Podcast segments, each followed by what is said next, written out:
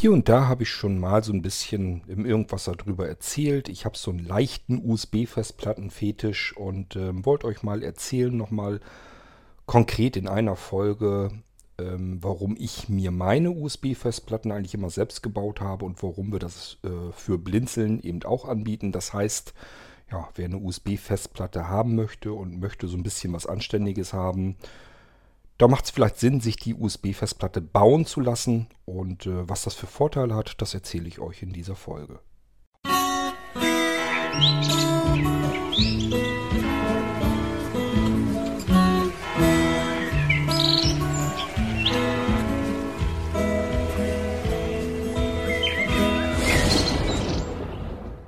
Tja, warum kaufe ich mir denn jetzt eigentlich keine fix und fertigen USB-Festplatten einfach so am Markt? Die sind schön günstig und dann hat man eben eine Festplatte. Und was soll an einer Festplatte auch schon groß unterschiedlich sein? Die geht per USB rein. Ich habe die Wahl zwischen USB 2.0, selten, USB 3.0, eigentlich Standard jetzt mittlerweile. Und ähm, vielleicht noch die Wahl, ob ich eine 3,5 Zoll Festplatte haben möchte mit einem externen Netzteil. Hat etliche Nachteile, ist aber schön günstig pro Terabyte, was ich da reinstopfen kann. Oder aber eine 2,5 Zoll Festplatte. Die ist äh, teurer je Speicherkapazität, ähm, hat aber auch diverse Vorteile und ist eigentlich ja, gegenüber der 3,5 Zoll Platte auch als solches ähm, dafür konzipiert und gedacht, damit ich sie eben mobil benutzen kann. Die kann also auch mal Erschütterungen besser wegstecken und kommt mit wesentlich weniger Strom aus. ähm, kurz erwähnt vielleicht noch die 1,8 Zoll Festplatten, die gab es bis vor einiger Zeit immer noch. Ich glaube, man kann immer noch welche kriegen. Das sind aber Restbestände und das sind sehr kleine Speicherkapazitäten. Sowas würde man sich heute im normalen Alltag kaum noch kaufen. Wer dann solch eine Festplatte, also die waren deswegen immer sehr gut, weil die extrem robust war. Ich habe immer Spaß habe gesagt, diese 1,8 Zoll Festplatte, die kannst du, während sie läuft, notfalls an die Wand klatschen, da passiert gar nichts dran. Also es sind so meine Erfahrungen, die ich mit den Dingern gemacht habe. Die habe ich überall dort genommen, wo es wirklich auf Robustheit ankam, wo wirklich man ständig auch dran rumgerüttelt hatte und so weiter und so fort. Da ist nie eine von kaputt gegangen und dafür waren sie auch gedacht. Die 1,8 Zoll Festplatten waren ursprünglich wirklich auch konzipiert für wirklich extrem mobile Geräte. Beispielsweise damals, als wir mit dem Flash-Speicher noch nicht so drin waren, für MP3-Player. Denk mal damals an, den, an die ersten iPods. Da war Apple ganz groß auf dem Markt, weil da plötzlich ähm, ja, MP3-Player anbieten konnte, die sagenhafte, ja, sogar bis zu 160 Gigabyte anbieten konnten. Das war damals überhaupt sonst nicht möglich. Gab eben keine Flash-Speicher, die man hätte einbauen können. Und die größeren Festplatten, die waren einmal zu speicherhungrig. Das heißt, der Akku wäre ratzfatz leer gelutscht gewesen. Und zum anderen, die hätten das von der Erschütterung einfach auch gar nicht mitgemacht. So, und ähm, da hat man eben noch mit ähm, Discmans und so weiter gearbeitet. Das heißt, hier Krempel, die MP3s und so weiter, kamen allenfalls auf, ein, auf eine CD, CD-Rolling. Das konnte man dann in so einen Discman packen und der hatte einen Puffer. Das heißt, der hat immer die CD eingelesen, die MP3-Datei, und hat das zwischengepuffert und somit konnte er Erschütterungen ab. Die CD lief dann einfach eine paar Sekunden nicht. Die hatte so, so, ein, so einen Schocksekunden, wo das Ding dann einfach nicht richtig lesen konnte. Aber irgendwann beruhigt sich diese Erschütterung ja wieder und dann konnte sie wieder ein Stückchen einlesen. Und das reichte mit diesem Puffer, je nachdem, wie gut das Gerät ausgestattet war, reichte das aus. Sodass man damals, wenn man viel MP3, viel Musik hören wollte, meistens so ein Discman oder sowas hatte. Und damit eben unterwegs mobil Musik gehört hatte. Aber Ihr kennt das selber, auf einer Festplatte ist das Ganze natürlich viel, viel komfortabler und deswegen damals die 1,8 Zoll Festplatten. Ich glaube, es gab dann noch eine größere Größeneinheit, eine kleinere. Ich bin mir nicht mehr ganz sicher. Ich glaube, ein Zoll oder so. Ähm, die war dann aber, glaube ich, ja, die waren, ich, ich meine, die wären irgendwie zu teuer gewesen. Irgendwie konnten die sich gar nicht durchsetzen, die Dinger. Ähm, diese 1,8 Zoll Teile, die hat man dann ab und zu vielleicht nochmal gefunden in dem einen oder anderen Gerät. Ich habe hier auch immer noch nach wie vor ja, diverse Festplatten, einfach weil die, ich mir damals, das war die einzige Möglichkeit, sich eine schockresistente Festplatte, die nicht heiß geworden ist, also die wirklich perfekt eigentlich als USB-Festplatte äh, konzipiert war, Ähm, da gab es eben nur diese eigentlich und da habe ich mir mehrere von eingelagert. Die brauchen auch noch nicht mal mehr Strom als wirklich unbedingt so, so ein USB-Stick. Also ganz viel mehr ist es dann nicht.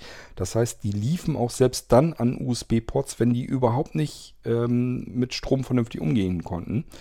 Das gibt es halt immer wieder, wenn man eine normale, auch eine 2,5 Zoll Festplatte, die sich den Strom über USB-Anschluss holt.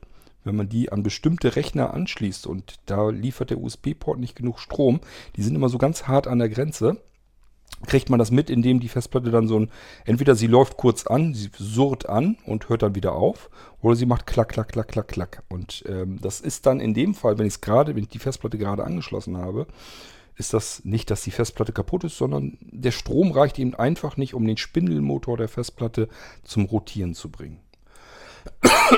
ja, und das ist ein Problem, das hatte man bei 1,8 Zoll Festplatten nie. Die waren also exakt 100% völlig problemlos in den Spezifikationen von USB. Ähm, und da liefen die einwandfrei dran. Hatten also diverse Vorteile. Heute ist das relativ alles uninteressant und ich sage ja, die Dinger gibt es sowieso so nicht mehr. Wenn man überhaupt noch an welche rankommt, sind das ähm, Restbestände und dementsprechend die, ähm, die Kapazität, die Speicherkapazitäten sehr gering. Also ja, ich kann mich erinnern, das ging, glaube ich, noch bis 500 Gigabyte, dann war aber Schluss. Also das größere wüsste ich jetzt im Moment jetzt jedenfalls nicht. Also im Terabyte-Bereich konnte man da gar nichts kriegen und heutzutage ist man eigentlich gewohnt, wenn man sich eine Festplatte kauft. Meistens möchte man schon irgendwas mit Terabyte dahinter haben und nicht mehr im Gigabyte-Bereich. Nun gut, also mittlerweile haben dementsprechend die 2,5 Zoll Festplatten die mobilen Festplatten eigentlich in Anspruch genommen. Also wenn man eine mobile Festplatte haben möchte, sucht man sich meistens eine 2,5 Zoll Festplatte.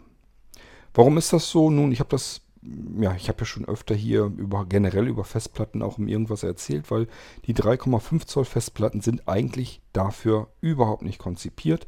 Teilweise ist es sogar so, dass die Hersteller ähm, jegliche Garantie ablehnen. Ähm, wenn die dahinter kommen, dass ihre 3,5 Zoll Festplatten nicht in den Spezifikationen liefen, und die Dinger protokollieren mit, ähm, in den Spezifikationen nicht so liefern, wie der Hersteller das vorgegeben hat. Es gibt also wirklich bestimmte Platten, da wird eben genau definiert, wie lang dürfen die am Tag laufen. Oft ist es zum Beispiel nur ein normaler Arbeitstag, das heißt, man geht davon aus, Arbeitstag hat 8 Stunden, manchmal haben sie selbst das noch ein bisschen knapp runtergerechnet, dass sie sagen, da ist aber eine Pause irgendwie mit dazwischen. Und äh, dass sie nur auf siebeneinhalb Stunden oder sowas irgend so krumme Werte kommen. Aber meistens ist es halt so um die acht Stunden. Das ist ein normaler Arbeitstag und länger soll eine Festplatte dann eben nicht laufen. Also der bestimmte Festplattentyp dann nicht. Dann gibt es Festplatten, da sagt man sich, das sind reine Backup-Platten, die sind nur dazu da, um Dateien, um große Dateien anzulegen, nämlich Backups von kompletten Rechnern. Also eine große Image-Datei, die dort eben abgespeichert wird und dann wird sie vielleicht irgendwann wieder ausgelesen, aber ansonsten wird die Festplatte für nichts weiter großartig benutzt. Also auch da ganz strenge Spezifikationen, wie diese Platte eigentlich laufen darf. Bei 3,5 Zoll ist es allerdings immer so, dass der Hersteller sich sagt, das sind Desktop-Platten. Heißt, die holen sich ihre Kühlung durch die äh, um sie herum zirkulierende Luft. Die gehen eben davon aus, dass diese Festplatte in einem großen Gehäuse ist. Ein Desktop-Gehäuse, einem Tower-Gehäuse. Da ist immer viel Luft drumherum. Die Festplatte sitzt dort frei drin. Da ist also nie, dass die irgendwie in einem engen Plastikgehäuse ist oder so, sondern die sitzt normalerweise in einem Metallrahmen und ähm, das ganze Ding, äh, da kann eben überall die Luft drumherum zirkulieren und dementsprechend kann sie ihre Abwärme abgeben. Und genau in dieser Umgebung soll sie arbeiten und laufen und dafür hat der Hersteller es eben vorgesehen. Kommt jetzt ein Hersteller dahinter, dass er jetzt eine Festplatte nur für diesen Einsatzzweck gedacht hat und ähm, ein anderer Anbieter, ein, irgendein Händler, ein beliebiger sagt, ja, es sind aber jetzt gerade die billigsten Festplatten am Markt, und mir ist das ehrlich gesagt scheißegal, sind ja nicht meine Daten, die da drauf irgendwann mal gespeichert werden sollen. Ich prop jetzt diese Festplatte, die nur dafür gedacht ist, die in einem engen Gehäuse, weil sie dort eben nicht mehr diese Luftzirkulation bekommt, viel zu heiß läuft, die ähm, dreht sich selbst hoch. Das ist wie so, ein, wie so ein Effekt in der Thermoskanne. Die wird ihre Abwärme nicht hoch, die Abwärme staut sich an. Dadurch wird die nächste Abwärme der, von der Festplatte erst recht nicht abgegeben und so schaukelt sich das immer weiter hoch, bis die Festplatte eben in Temperaturbereichen läuft, wo sie eigentlich auf Dauer gar nicht laufen soll. So, und so lässt man diese Festplatten in, ihrer, in ihrem eigenen Saft eben brutzeln in dieser ex, externen USB, äh, in diesem externen USB-Gehäuse. ähm, das machen ganz, ganz viele Händler, die sich sagen, äh, ich kaufe jetzt die Komponenten einfach je nachdem, nach Preis einfach ein. Mich interessiert, ich bin Händler, ich bin niemand aus der IT, der jetzt sagt, mir ist jetzt irgendwie wichtig, dass diese Festplatten irgendwie zehn Jahre alt werden beim Anwender, sondern mir ist eigentlich nur wichtig, ich möchte eigentlich Festplatten verkaufen. Dafür muss ich mit zu den günstigeren am Markt gehören. Also kaufe ich die Gehäuse dort ein, wo sie am billigsten sind. Da sind im Zweifelsfall Controller drin, die sogar Fehler haben im Chipsatz, die bekannt sind, die aber nicht gefixt werden. Einfach weil dieser Chipsatz prinzipiell tut, was er tun soll in den meisten Situationen. Und dann sagt man sich, das Ding ist eben fertig konzipiert. Das ist jetzt draußen. Die sind auch nicht so gebaut, dass sie im Normalfall ein Firmware-Update bekommen könnten. Die Controller sitzen fest und da ist eben nichts, was ich irgendwie updaten könnte. Also kommt das Zeugs so raus. Ist dann entsprechend natürlich billiger, weil die sich sagen, ja gut, wir haben jetzt ein bisschen schlunzig gearbeitet in der Firmware des Controllers und das Gehäuse ist halt nur das billigste Plastikding. Aber dafür können wir diese ganze Geschichte jetzt schön billig anbieten. Genauso mit den Netzteilen. Da nehmen wir irgendein China-Netzteil, das uns im Einkauf, äh, was weiß ich, einen Euro kostet. Ähm, ist ja egal. Uns fackelt ja die Bude nicht ab. Wie die Dinger von innen aussehen, ist mir erstmal egal. Spielt alles keine Rolle. Genauso wie mit dem Controller und eben dem Gehäuse. Man nimmt das eben alles, was günstig gerade am Markt zu kriegen ist. Kann natürlich auch mal gut gehen. Man kann auch sagen, okay, hat irgendeiner will sein Lager mal ausmisten hat noch relativ gute Gehäuse und Controller da liegen. Die müssen mit raus. Der packt das Ganze ein bisschen billiger raus, sogar unterm Einkaufspreis vielleicht sogar. Hauptsache, er kriegt seine Fläche da frei. Der hat da noch Europaletten voll mit diesen Gehäusen mit den externen liegen und die sind zwar gut, konnte er bisher deswegen vielleicht auch gar nicht so gut verkaufen. Er braucht aber den Platz, er will die Dinger endlich mal loswerden und ähm, sagt sich, okay, jetzt gehen die Dinger raus günstig. Und ein anderer kauft das günstig wieder ein, pappt da eben auch eine Festplatte rein, die wieder am günstigsten ist am Markt. Und auch da kann es eben auch mal sein, dass wieder eine gute ist. Aber man hat immer, das ist wie so eine große Lostrommel, man, wenn man eine USB-Festplatte kauft, ähm, weiß man eigentlich nie so richtig, was kriegt man da. Die Leute gucken sich die Werte an. Ich sage ja, die gucken eigentlich nur USB 2, USB 3.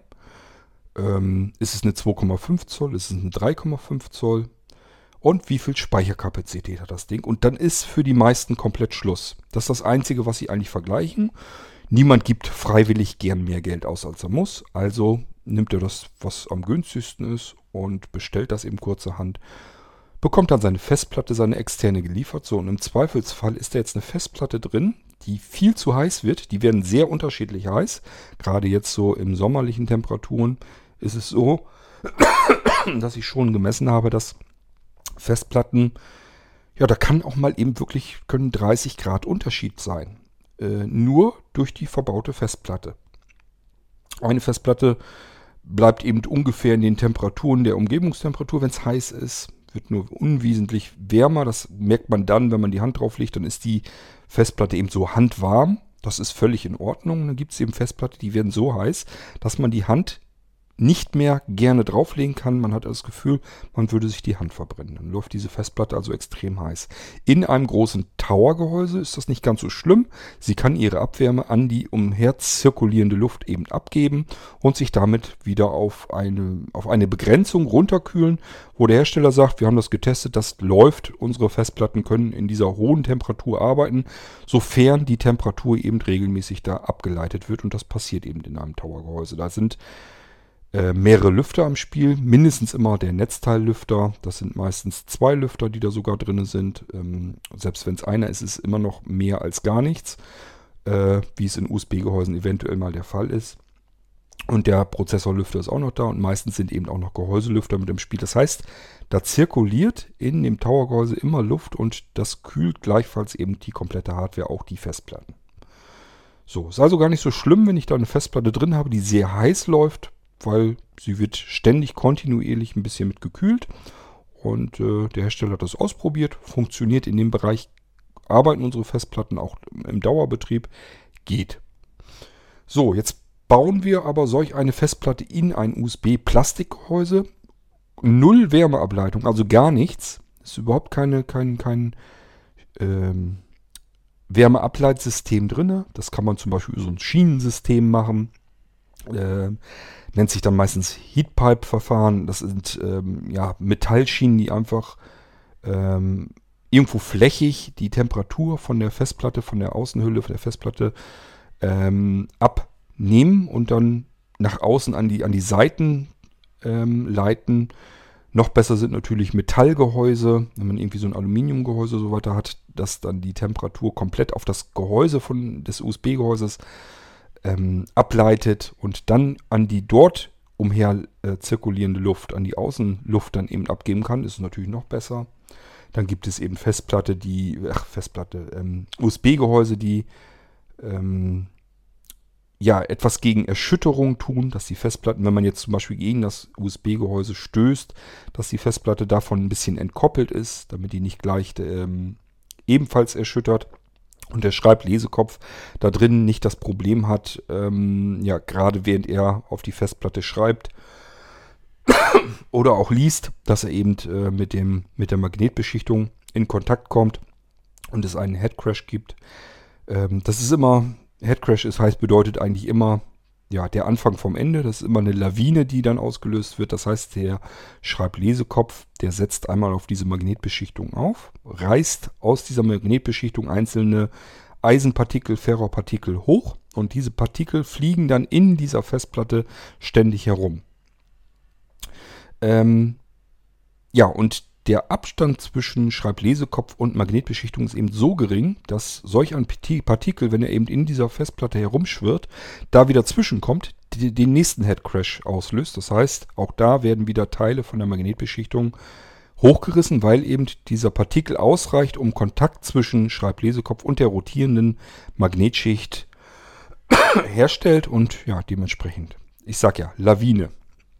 Das heißt, es wird dann immer schlimmer, es werden immer mehr Partikel, die wieder dazwischen kommen können und so weiter und so fort. Erst einmal ein Headcrash erlebt, dann äh, dauert es eigentlich nicht ganz ewig lange, bis die Festplatte komplett ausfällt. Ja, das kann eben alles passieren. Das heißt, die Festplatten werden viel zu heiß in solchen Gehäusen. Deswegen nehme ich generell erstmal schon relativ ungern 3,5 Zoll Festplatten. Aber mir ist auch klar, die sind natürlich auch verhältnismäßig günstig. Desktop-Festplatten sind immer günstiger als die mobilen Festplatten. Und ähm, selbst wenn man richtig schöne große Kapazitäten nimmt, sind sie relativ günstig. Und deswegen nehmen eben viele auch ganz gerne diese Platten. Aber es gibt eben auch dort Unterschiede. Man kann einmal beim Gehäuse aufpassen, dass da vielleicht eine Wärmeableitung drin ist. Vielleicht ist da auch ein Lüfter drin, obwohl der meistens eher nervt, gerade wenn das kleine Lüfter sind machen die immer sehr unangenehme Geräuschkulisse. Ist immer besser, wenn man eine passiv, äh, Wärme, passive Wärmeableitung hat. Ähm, vielleicht ist das Gehäuse ist sogar ähm, erschütterungsresistent gebaut. Das kann alles sein. Das Netzteil kann man eben unterschiedlich qualitativ bauen. Es gibt eben nicht grundlos im Einkauf, also wenn man jetzt direkt ähm, meinetwegen in China oder so guckt und dort Netzteile einkauft, gibt es eben nicht grundlos Netzteile. Die kosten, ich sagte ja als Beispiel einen Euro. Es gibt sogar welche, die haben eine Null äh, vor dem Cent-Bereich, wo Netzteile gebaut werden. Ähm, mag man sich gar nicht vorstellen, wenn man hier bei uns sowas in die Steckdose steckt, aber von außen kann man es eben nicht sehen, nur wenn man die Netzteile aufmacht und meistens sind sie verschweißt. Das heißt, wenn ich so ein Netzteil öffne, übrigens darf man das nie tun, nie tun, also gerade wenn das diese Klotznetzteile sind, immer die Pfoten davon lassen. Ähm, aber wenn man sich die manchmal von innen anguckt, ähm, ja, wird einem Angst und Bange. Es gibt eben Netzteile, ich sag ja jetzt meinetwegen in China, die kosten vielleicht einen Euro oder noch nicht mal. Es gibt eben auch Netzteile, die kosten dann 5, 6, 7, 8, 9 oder sogar 10 Euro. Und ähm, das hat sicherlich einen Grund, warum es solche Unterschiede gibt. Aber die interessieren einen eben nicht, wenn man das Ganze insgesamt kauft. Und wenn das eben ein Händler so zusammengestellt hat, der hat gesagt, ich hole mir hier das günstigste Netzteil, hier das günstigste Gehäuse und dort nochmal die günstigste Festplatte, dann kann es eben passieren, dass man dort ein Teil hat, was jetzt zwar schön günstig war, ähm, Worauf ich zumindest aber meine Daten nicht abspeichern wollte und was ich ehrlich gesagt eventuell auch noch nicht mal unbedingt in meiner Steckdosenleiste oder so wissen möchte. Gut, ähm, wie kann man dem beikommen? Ja, schwierig, weil die ganzen Händler, wenn man mal guckt, was steht da? Steht welche Verbindungsart, also USB 2.0 oder 3.0. Erst USB-C sind raus. Ähm, und dann steht meistens drinne, welche Kapazität, also welche Speicherkapazität. So und im Großen und Ganzen war es das eigentlich schon. Natürlich auch, ob es ein 2,5 Zoll oder 3,5 Zoll ist, aber das war es. Prinzipiell war es das dann. Ich habe also gar keine Vergleichsmöglichkeiten. Er sagt mir nicht, ob da jetzt ein billiger äh, Cypress-Chipsatz drin ist, der schon äh, seit zehn Jahren bekannt ist, dass er irgendwelche Fehler drin hat, die dann nie richtig ausgemerzt wurden. Oder ob da jetzt ein stabiler Chipsatz drin steckt, der vielleicht ähm, für den Hersteller des Controllers äh, ein bisschen teurer war. Da geht es eigentlich immer um Centbereiche, aber diese Centbereiche, die machen es eben dann aus. Wenn das dann, wenn das Produktionsauflagen von mehreren Millionen sind, machen eben Centbeträge auch schon einiges aus. Und ich sage, das Problem ist immer, Kunde guckt, wo kriege ich es am günstigsten, vergleicht nur Kapazität und USB und Größe der Platte ja, und der kauft eben dann, letzten Endes kauft er nach Preis. Und das ist immer das Hauptproblem in der ganzen Geschichte. Ähm, man kann eben danach gucken, wenn man die Komponenten einzeln zusammensucht. Man kann gucken, was für ein Gehäuse ist das. Eventuell muss man auch mal ein paar Gehäuse ausprobiert haben, um zu wissen, das ist ein gutes Gehäuse und das sah von außen gut aus. Hatte ich erst gedacht, dass das ein gutes Gehäuse wäre. Habe ich aufgeschraubt. Taucht von innen aber auch nichts. Ist auch nur billig hier zusammengeschrabbelt. Ähm, Chipsatz geht eigentlich erst, wenn ich ihn auslese. Wenn ich schaue, was steckt da für ein Chipsatz im Controller drin. Ähm, Festplatte sowieso. Wenn da Festplatte schon drin steckt, muss ich auch gucken, was haben die mir da reingeschraubt. Das steht bei fast keinem drin. Wenn ich mir irgendwo eine externe Festplatte kaufe, steht in der Regel nicht drin, was ist für eine Festplatte drin. Ich kann Glück haben, dass ein Modell drin ist, das handwarm läuft. Ich kann aber auch das Pech haben, dass gerade eine Festplatte für diesen Händler oder Hersteller, wollen wir ihn dann mal ruhig so nennen, ähm, gerade am günstigsten war, wo die Festplatte eben extrem heiß wird. So, und dann brutzelt die da in meinem Gehäuse drin. Und der Händler hofft natürlich nur, dass das Ding möglichst das erste halbe Jahr durchhält. Dann kommt ähm, die Nachweisumkehrpflicht im, ja, in der Gewährleistungsverpflichtung, die er hat dem Kunden gegenüber. Und äh, danach ja, sagt er sich nach mir die Sintflut. Wir packen unsere Daten da drauf und wenn wir Pech haben, verreckt uns die Festplatte einfach, weil sie die ganze Zeit eigentlich in einer Spezifikation lief, die überhaupt nicht für sie vorgesehen war. Es läuft halt ständig unter Volldampf sozusagen, was Temperaturbereich angeht und die ähm, Lastdauer. Ähm, ja, bei Blinzeln können wir eben darauf achten, was bauen wir euch da zusammen. Und äh, das, ich habe jetzt nur so ein paar Hardware-Sachen, ein paar Hardware-Eigenschaften genannt. Es gibt tatsächlich noch mehr Eigenschaften. Zum Beispiel, was auch viele nicht wissen, USB ist nicht gleich USB. Man kann einfach eine USB-Festplatte nehmen und äh, das funktioniert. Man kann aber auch eine nehmen, die das alte SCSI-Protokoll über USB, das nennt sich wirklich SCSI over USB, gibt es dann wieder noch eine zusätzliche Abkürzung dafür, wo man dann drauf achten könnte. Ähm, die SCSI, das kommt, also es wird geschrieben, SCSI wird SCSI geschrieben und SCSI kommt, ähm, das ist schon eigentlich ein uraltes Protokoll, wurde immer weiterentwickelt, äh, wird heute eigentlich nur noch im Serverbereich genommen. Ähm, es gab mal eine Zeit lang, da weiß ich das noch, da kam das in normalen Desktop-Computern auch vor auf alle Fälle konnte man, kann man sich heute immer noch, ähm, Controller kaufen, SCSI-Controller und dann Festplatten ähm, als SCSI dort anschli anschließen. Ist ähm, ein weitaus teureres System als die Festplattensysteme, die wir so haben. Also früher war das halt IDE ähm, was dann günstig plötzlich auf den Markt kam, wo dann alle gesagt haben, nee, das ist ganz klar, wir wollen unsere Computer günstig machen, also müssen wir die EDE-Schnittstelle drin haben, dann bauen wir die eben in unseren normalen Desktop-Computer ein. Und wer dann was Besseres haben wollte, musste sich einen zusätzlichen SCSI-Controller kaufen und konnte dort eben SCSI-Festplatten dran betreiben. So, ich sage das, Serverbereich, das Protokoll ist wesentlich datenausfallsicherer und zuverlässiger und leistungsfähiger aber kostet eben entsprechend auch ähm, Geld. So, und es gibt eben die Möglichkeit, dass man SCSI auch über USB ähm, ja, äh, verwenden kann. Und auch darauf kann man eben achten, ob USB-Platten einfach nur USB machen oder ob die SCSI over USB machen. Das ist äh, ein ganz klarer Vorteil. Genauso gibt es natürlich Einsatzbereiche, dass jemand von euch zum Beispiel sagt, ähm, ich möchte zwar eine externe USB-Festplatte haben, es wäre allerdings richtig cool, wenn ich die Festplatte in meinem Gehäuse ganz leicht mit zwei, drei Handgriffen auswechseln kann selber. Dass ich mir einfach nur noch eine nackte Festplatte kaufe, ziehe die alte ab, stecke die neue da rein und äh, stecke das Ding, die, dieses USB-Gehäuse wieder an meinen Rechner ran und habe dann eine neue USB-Festplatte. Auch sowas gibt es. Es gibt also solche ähm, Wechselsysteme, auch die gibt es bei Blinzeln natürlich. Die funktionieren dann wirklich auch so, dass man eine externe USB-Festplatte hat und dann hat die oben so ein abschiebbar, abschiebbares Dach. Das ist so ähnlich wie ihr das von Batteriedeckeln kennt. Also meistens ist irgendwo so eine Stelle so ein bisschen geriffelt oder so und dann kann man dieses Dach eben von dem Gehäuse zu einer Längsseite hin wegschieben. So, dann zieht man das Gehäuse, äh, also dieses Dach ab und dann liegt die Festplatte in diesem Gehäuse drin. Dann ähm, nimmt man das eine Ende von der Festplatte mit Zeigefinger und Daumen so ein bisschen, hebt man das an und kann die dann mit so einem ganz leichten Ruckbewegung seitlich ähm, nach hinten wegziehen, aus dem Gehäuse raus. Genauso schiebt man dann eine neue Festplatte. Man kann sich also einfach irgendeine beliebige nackte Festplatte kaufen, schiebt die genauso dort wieder rein, wie die alte drin gesessen hat. Äh, man merkt auch, das rastet dann ein und schiebt dieses Dach wieder auf über das Gehäuse drüber ist, auch das rastet wieder ein und man hat im Prinzip sein altes USB-Gehäuse mit einer völlig neuen Festplatte drin.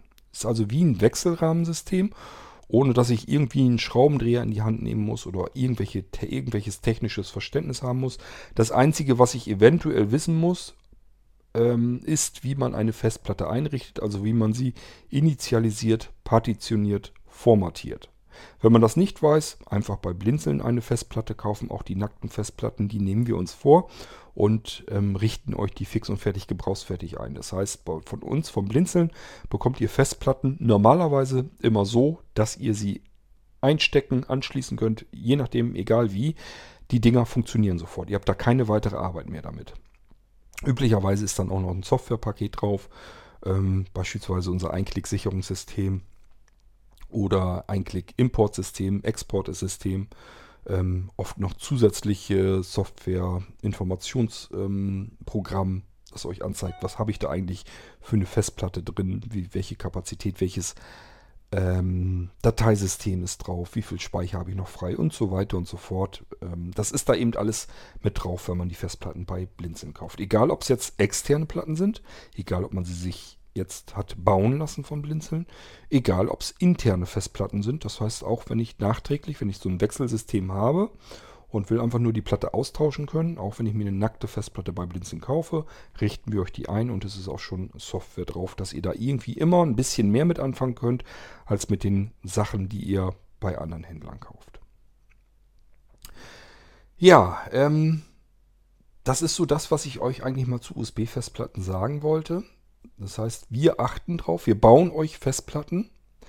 Es geht übrigens nicht nur um die ganz normalen herkömmlichen Festplatten. Wenn ihr sagt, es wäre schön, wenn man mal eine externe SSD haben könnte, einfach Bescheid sagen. Wir achten drauf, wir kennen auch dort die Unterschiede.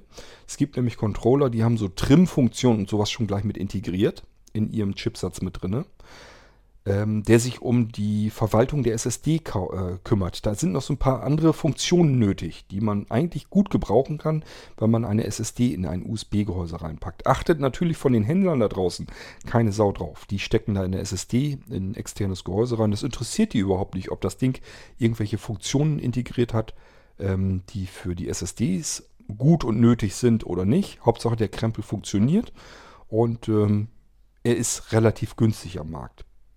Wenn ihr nur nach Preis geht, dass ihr sagt, ich möchte auf alle Fälle das billigste Ding haben, was ich irgendwie extern anschließen kann, braucht ihr bei Blinzeln eigentlich gar nicht anzufragen. Habe ich persönlich gar keine Lust drauf hinzuarbeiten.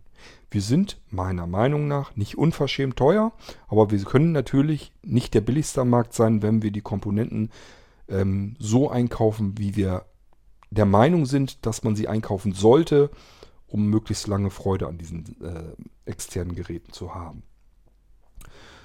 Ähm, ihr könnt, wie gesagt, bei der Bestellung, das wird ganz normal geplant, ist genauso, als wenn ihr einen Computer oder sowas kauft. Ich plane mit euch immer. Ich frage euch immer, was wollt ihr da eigentlich haben? Also wenn ihr jetzt sagt, ich möchte so ein, so ein Gehäuse haben, ähm, wo ich die Platte selber auswechseln kann, müsst ihr das gleich dazu sagen. Wenn ihr sagt, ich möchte 3,5 Zoll Platte, was kann man da machen? Ich habe aber nicht so viel Möglichkeit, ich will nicht so viel Geld da reinstecken. Auch da haben wir Möglichkeiten. Es ist jetzt also nicht so, dass das immer generell alles deutlich teurer ist. Wir können auch ein bisschen günstiger. Nur müssen wir dann eben auch Kompromisse machen. Und wenn man jetzt pauschal sagt, ich will eigentlich nur Kapazität gucken und will da den günstigsten Preis haben, ähm, dann guckt lieber woanders. Das sind so Sachen, das möchte ich nicht. Ich habe da immer so ein bisschen, meine Sorge ist dann immer, die Festplatte verreckt bei euch und ich muss die dann einschicken, ich muss die austauschen und der Hersteller sagt mir dann, ja nee, die äh, Festplatte haben wir geguckt ins Protokoll, die wurde eigentlich immer in, dem, in der Spezifikation laufen gelassen, die für diese Festplatte überhaupt nicht galt, die dafür gar nicht vorgesehen war. Ähm, mit Garantie ist ja jetzt jedenfalls nichts. Und da habe ich ehrlich gesagt keine Lust drauf, mich damit rumzuärgern. So. Ähm, ich baue ja immer, wenn ich Sachen baue, baue ich die immer so, als würde ich sie für mich bauen.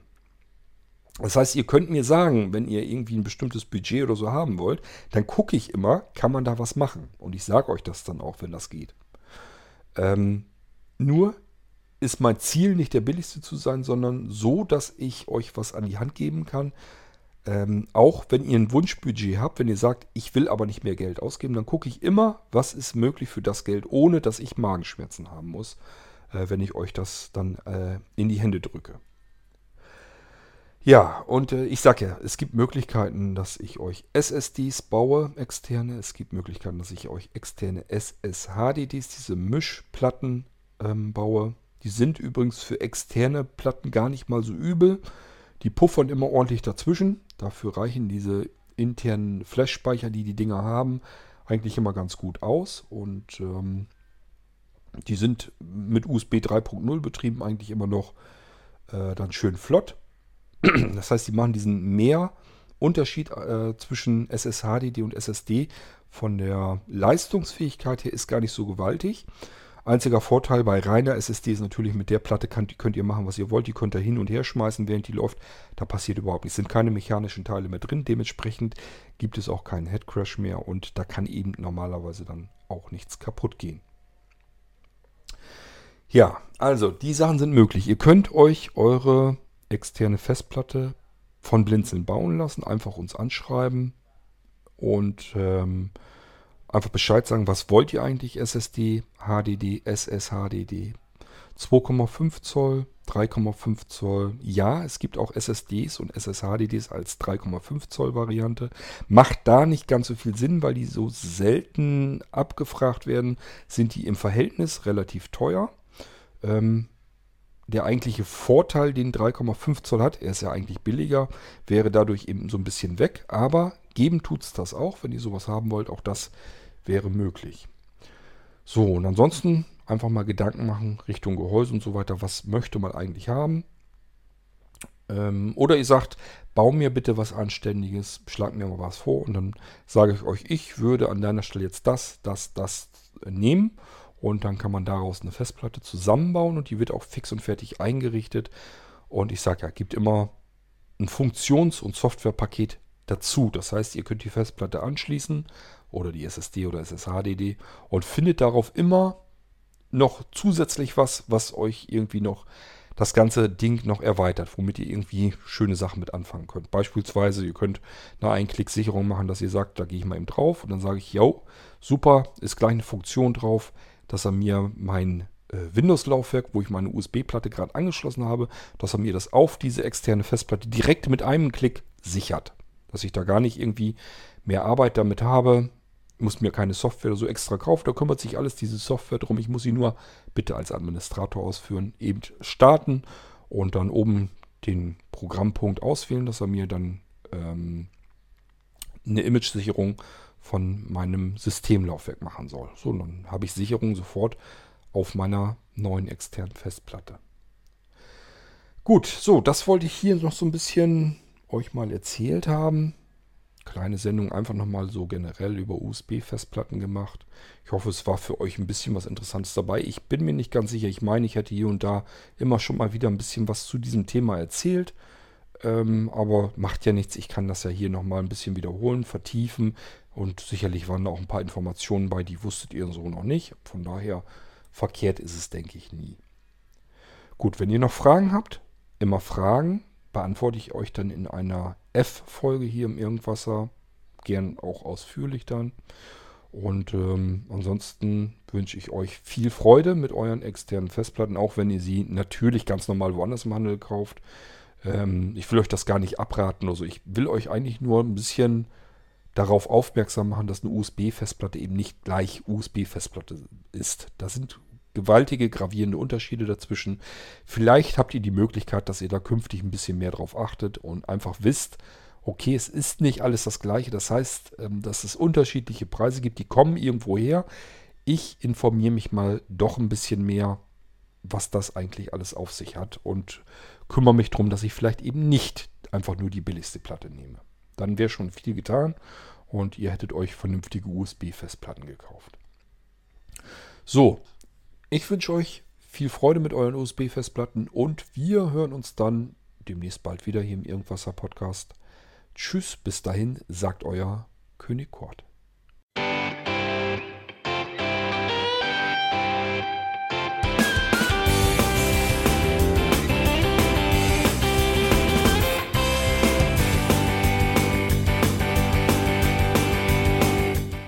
Das war Irgendwasser von Blinzeln. Wenn du uns kontaktieren möchtest, dann kannst du das gerne tun per E-Mail an podcast.blinzeln.org oder über unser Kontaktformular www.blinzeln.org. Blinzeln schreibt man in unserem Fall immer mit einem D in der Mitte. Wenn du möchtest, kannst du uns sehr gerne auch einen Audiobeitrag auf unseren Podcast Anrufbeantworter sprechen.